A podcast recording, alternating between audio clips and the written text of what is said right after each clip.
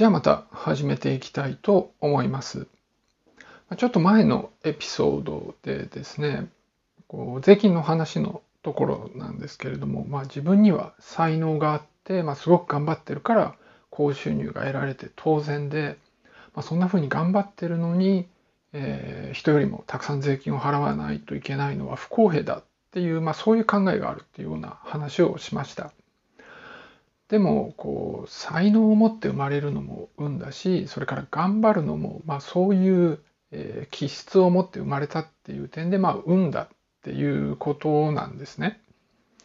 でその才能を持って生まれるのが運だっていうのは割と簡単に受け入れられる考え方なんですけれどもその頑張るとかそういう性格のことがこう運であるっていうのはなかなか受け入れにくいというのがあるわけです。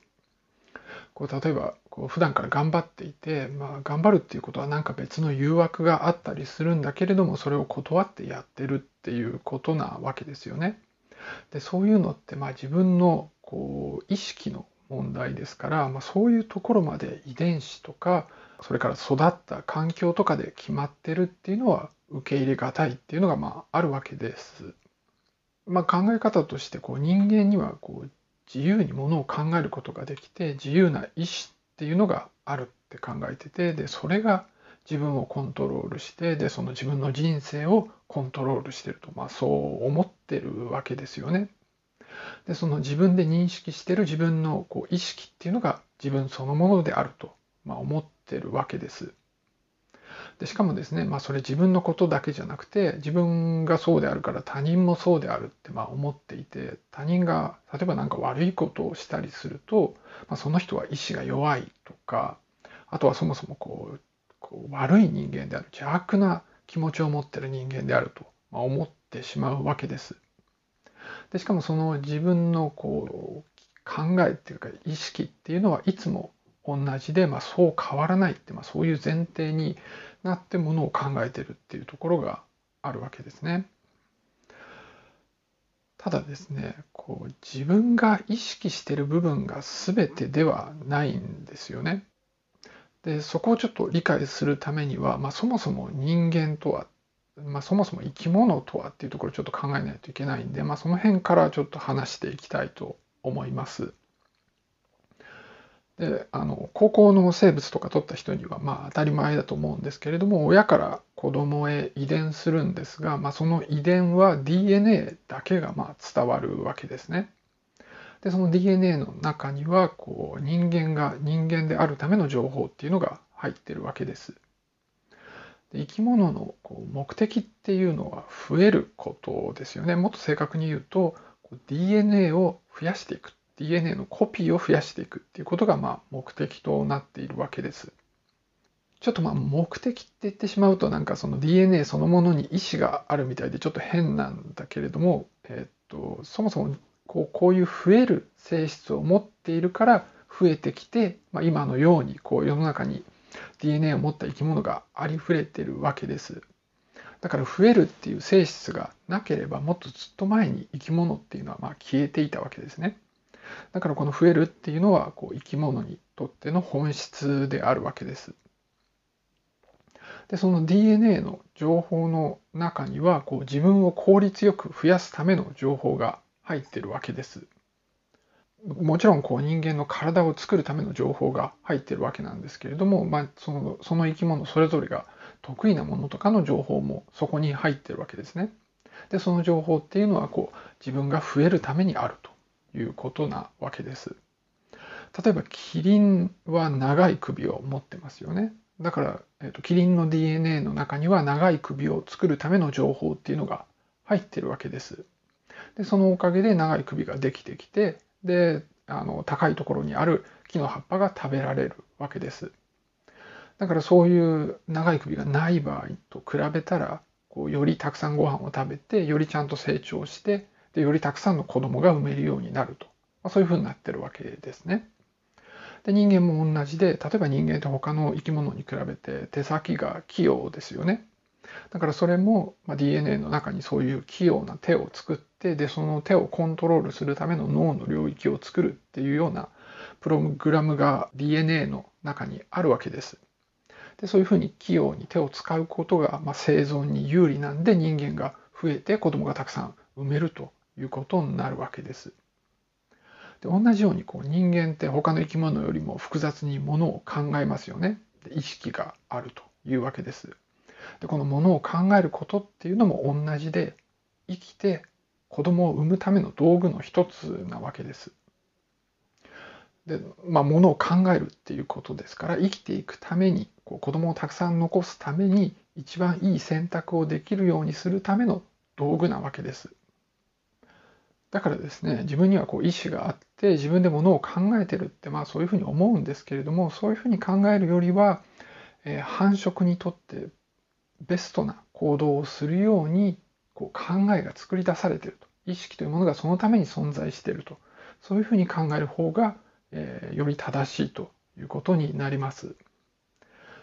例えばですね、まあ、あなたが、えー、と男だったとして、まあ、女性が立っているのを見て素敵だなとまあ思ったとします。でそういう場合ってなんか自分のこう意思でこうその人が好きになったとまあ思うわけですね。でも人間っていうのはこう本能的に好きなものっていうのがあるわけです。例えばこうくびれって好きなんですよね人の男っていうのは。あのこう痩せた女性が好まれる文化と太った女性が好まれる文化といろいろあるんですけれどもどの文化でも共通してこうウエストが締まってるっていうのは好まれるんです。だからウエストとお尻の大きさの比で魅力的かどうかが決まってるっていうのは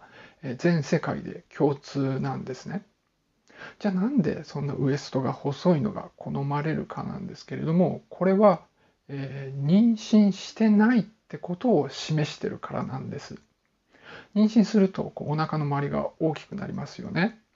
でもってですねこう妊娠中っていうのはさらに子供を妊娠するっていうことができないですから妊娠してる女性にアプローチしてセックスしようと試みることって無駄なわけですね。だからこうウエストの細い女性を好むように脳がなってるわけなんです。でも自分の意識としては自分は自由な気持ちでその人のことが好きになってるってまあ思うわけなんですけれどもでもその気持ちっていうのはその DNA によって本能によって作り出されてるということになるわけです。まあ、そんなふうにしてですねこう意識は自由ではないっていうのを、まあ、特に実感できるのは依存性物質の場合ですねタバコとかアルコールなんかに依存している場合はもう脳が支配されてるわけですね。でそういうふうに支配されると意識の中で考えてることすら変わるわけなんです。まあ、普通にタバコとか吸ってて、まあ、これって健康に良くないし吸える場所も減ってきたからもうやめようってまあ思うわけですね冷静な時っていうのは。でもいざこう禁煙してみるとやっぱ吸いたくなるわけです。でただこう体が欲してるだけではなくって頭の中で考え自体が浮かんでくるわけですよね。まあ、今別にもう少し吸ってもまあ問題ないよねとかそういう思考がこう出てくるわけなんです。なんかもっと複雑で、まあ、今の時期、まあ、禁煙なんかしないでもう少しこう仕事が落ち着いた一月後ぐらいにやればいいじゃんとか言ってこう脳の中で思うようになるわけです。でこれもこう、えー、この依存性物質に脳が支配されていて思考の方でそういうふうに思うように仕向けられてるっていうことなわけです。だから自分で実感できる意識っていうのとは別のものが意識をコントロールしてるっていうのがまあ分かるわけですね。でよくこう薬物に依存していてなかなかやめられない人を見ると、まあ、本人の意志が弱いとか、まあ、そういうことを言って非難するようなことがあるわけなんですけれども全然そういう問題ではなくってこう意思でコントロールできる部分がもうすでにこう支配されてしまっているので意思の問題でどうにかするっていうのはまあ不可能なわけなんです。でまあここまでの話の中で、まあ、生き物っていうのはその自分の DNA を増やすために存在しているとで意識っていうのもそのためにものを考えてると、まあ、そんな話だったわけです。じゃあですねこう子供を増やすのが目的であればただひたすらセックスすればいいのになんでそうしないんだって思うかもしれないです。まあ、実際にこうチャンスがあれば必ずしてるっていうそういう生き物もいるんですね。でも人間っていう生き物にとっては最適な戦略っていうのはそうではないんです。あのたとえ子供をたくさん作ってもその子供がさらにこう子供を残さなければ、えー、っと DNA を増やすっていう意味では役に立たないわけですよね。で次の世代も残していく優秀な子供を残すためには人間の場合はしっかり子育てをしないといけないんです。しかもですね人間の場合は母親だけではなくて父親も子育てに参加することによってより優秀なえ子供になるっていう形になってるんですね。なのでこう子育てをするパートナーをえ確保してで自分も子育てに参加すると、まあ、そういうことをしないとえ DNA を残していけないわけです。だから片っ端からこう浮気しまくってればいいって思うかもしれないけどそうではなくってこう浮気をするとその確保したパートナーに捨てられるかもしれないわけですね。だからバレないように警戒していいチャンスがある時だけにすると、まあ、そういうふうになってるわけです。で特に女性の方はですね妊娠をしますから、まあ、子供を産むことの負担が大きいわけです。だから相手選びっていうのがより慎重になるわけですね。でもですねこう女性みんながいい男を見つけられるわけではないですよね。でも相手が見つからないと子供を産めないしその子育てのサポートをしてくれる存在もいないということになってしまうので、まあ、どっかで妥協をするわけです。でですねこう魅力的でない優秀でない男と結婚した女の方が不倫をしやすいということが分かっています。魅力的で優秀な男と結婚した女の人っていうのはあんま不倫しないんですね。でそういう魅力的でない男と結婚した女が不倫しやすいのはですねこれはこうとりあえず結婚相手を確保しておいてそれでも優秀な子を産むための戦略なんです。だからその夫と、まあ、他に子供がいるかもしれないですけれどもさらに優秀な遺伝子を持った子供を産むために魅力的なえーと、男と不倫をするわけですね。でそれで、えーとまあ、その人と結婚できなくてもその元の夫と一緒に、えー、子供を育てるとだから元の夫を騙して、えー、子供を育てるとその結果優秀な遺伝子を持った子供を残すことができる、まあ、そういう戦略になってるわけです。でもその本人はですね別にこうこの戦略を意識してそういう行動をしてるわけではないんですね。まあ、なんか自分の夫はあんま魅力的じゃないからこう魅力的な遺伝子を手に入れるために不倫をしようとかそう思ってるわけではないんです。ただ単にたまたま素敵な男に出会うとまあいいかって言って不倫をしてしまうと、ま、そういうことになってるわけです。で他人の不倫ってまあすごく非難するわけなんですよね人によっては。こう自分は浮気なんかしないのにそういうことしてる人っていうのは意志が弱いって言って非難するわけです。でもこれはですねやっぱり意思の問題じゃないわけなんです。これも同じでこう意識でコントロールされてる部分とは別の部分で、まあ、意識の部分が変えられてしまうっていうものなんですね。だからもしあなたがこう、えーと、浮気をしなかったとしてもそれはあなたがこうすでにいいパートナーを持ってるかもしくはまそれだけ素敵な相手とセックスするチャンスが回ってこなかったとただそれだけのことだと考えられるんです。誰であっても、まあ、そういう状況になればするということなんです。ただですね、まあ、避難をするっていうのも理解できるんですね。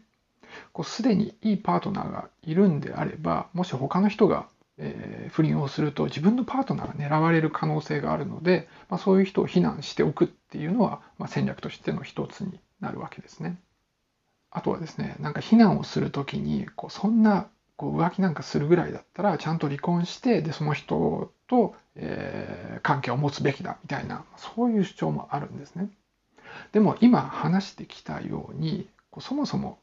えー、結婚しておいてさらに不倫をするっていうのは子育てのパートナーを確保しておいた上で優秀な遺伝子を手に入れるっていう手法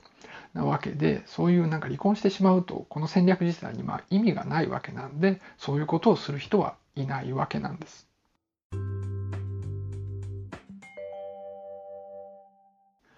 今は女の浮気の話だったんですけれども男もこう意識しないところで行動するっていうのはたくさんあります。えっ、ー、とですね精子っていうのは寿命が1週間ぐらいなんですね。で精巣っていうところでできてくるんですけれどもこうできたのがこう順々に管を通って古いこうできたのが古い精子から先に射精されるんです。でですねこう出来上がってから何日も経った精子っていうのは受精させる能力が低いんですね。で能力が低いだけではなくって古い精子はこう新しくて元気な精子の邪魔をするっていう性質も持ってます。でこの性質があるんでこうセックスするタイミングによって、えー、妊娠しやすい妊娠しにくいっていうのがあるんです。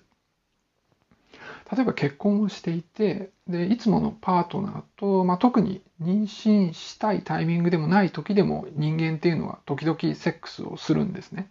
でも結構間を置いてやるものなんです。でそもそもそんな妊娠したいと思ってない時にセックスすること自体がまあ無意味っぽいんだけれどもそうではなくってこれもちゃんと理由があるんです。こう感覚を置いてセックスをするので結構古い精子がま射精されて、えー、と女の体に入るわけですね。でそうすると古い精子ばっかりなんで妊娠はあんまりしないんです。でしかもそれだけじゃなくてですねその古い精子はまあしばらくこう女の体の中に残ってるんですね。でその間にこう妻が不倫をして別の、えー、と男の人の精子が入ってきてもこう古い精子が残ってるんで入ってきた精子が受精するのを邪魔するっていうようなことをするんです。だからこの一見特に意味ないように見えるセックスっていうのはこう妻が別の男性に妊娠させられるのを邪魔するっていうそういう目的があってやってるわけです。ただですね結婚してる夫婦がいて男の方がですね不倫相手がいる場合はどういうことが起きるかというとですねこう不倫相手とセックスするチャンスが近いうちにあるなと思うとその少し前にえマスターベーションをするんですね。でそうするとこう古い精子が射精されて新しい精子が先頭に来るんです。それで不倫相手と相手セックスをするとその新しい精子が体に入るとそうすると妊娠しやすいっていうふうになってるんですねだから数少ないこう不倫相手と会うチャンスでより高い確率で妊娠させるために、まあ、そういう戦略が取られてるんです。でこの行動もなんですけれどもこう意識的にやってるわけじゃないんです。妻とこのルーティンのこう感覚を置いたセックスをしている時にはマスターベーションしない方がいいわけなんですけれどもで実際しないんですね。でもこれも意識的にあ今はこう古い精子入れといた方がいいからマスターベーションするのやめようとか思ってるわけじゃなくてただなんとなくえそうしてるわけですね。でなんか不倫をするチャンスがあるとマスターベーションするんだけれどもそれもただなんとなくしたくなるわけです。でこれもやっぱり同じでこう意識でやってるんではなくってその後ろにある、まあ、DNA の力ですよね本能みたいなものによってこれがコントロールされてるということなわけです。でさらにですねこう現代社会ではこう浮気して妊娠させるとまあいろいろ面倒くさいわけですよね。だからあんまり妊娠させたくないと意識では思ってるわけです。でもやってる行動はこうわざわざ受精のしやすい精子を先頭に出して妊娠しやすくしてるわけなんです。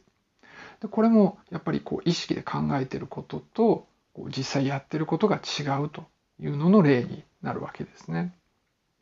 それからこうその不倫の場合でこう否認しないととまあ思ってるわけなんだけれども、まあ、それは女性側も同じで意識ではあんまり妊娠したいと思ってないわけですね。でも浮気する女性っていうのは意識の外では優秀な遺伝子を手に入れるためにやってるわけなんで、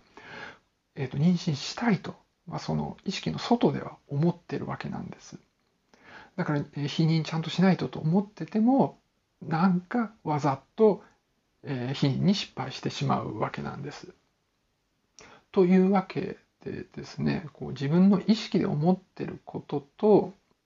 本能っていうような部分がこう意識をコントロールしてるっていうところがあってこう必ずしも考えてる自分が全ての自分ではないというような例をまあちょっと話してきたわけです。これでまあちょっと伝わったらいいなとすごく思います。でそういうふうにですねこう自分で意識している部分の他に、まあ、DNA によって支配されている本能の部分があってでそれがですねこの意識している部分も変えてしまうのでこう意思だけではどうにもならないっていうことなんですね。を言ってしまうとこう自由意志っていうのはそもそも存在しないっていうことなんです。今日の話なんですけれども、えーと、主に、えーと「静止戦争」っていう本から来てます。ロビン・ベーカーっていう人が書いた本なんですけれどもすごく面白い本で、まあ、おすすめです。で静止戦争っていう、まあ、タイトルからこう静止同士が戦うっていうイメージだと思うんですけどもまさにそういうことが起きていて、えー、ていうかこうセックスのことってまあ誰でもよく考えることですよね。なんだけども人間の生殖について知らないことってすごく多くてでもやっぱり研究っていうのはすごく進んでて分かってることがいっぱいあるんですよ。でそういうのがいっぱい書いてあって、まあ、非常に、えー、ためになるっていうかまあ面白い本でした。で次回以降もこの本からの話は、まあ、いくつかしていきたいと思っています。じゃあ今日はこの辺で終わりにしたいと思います。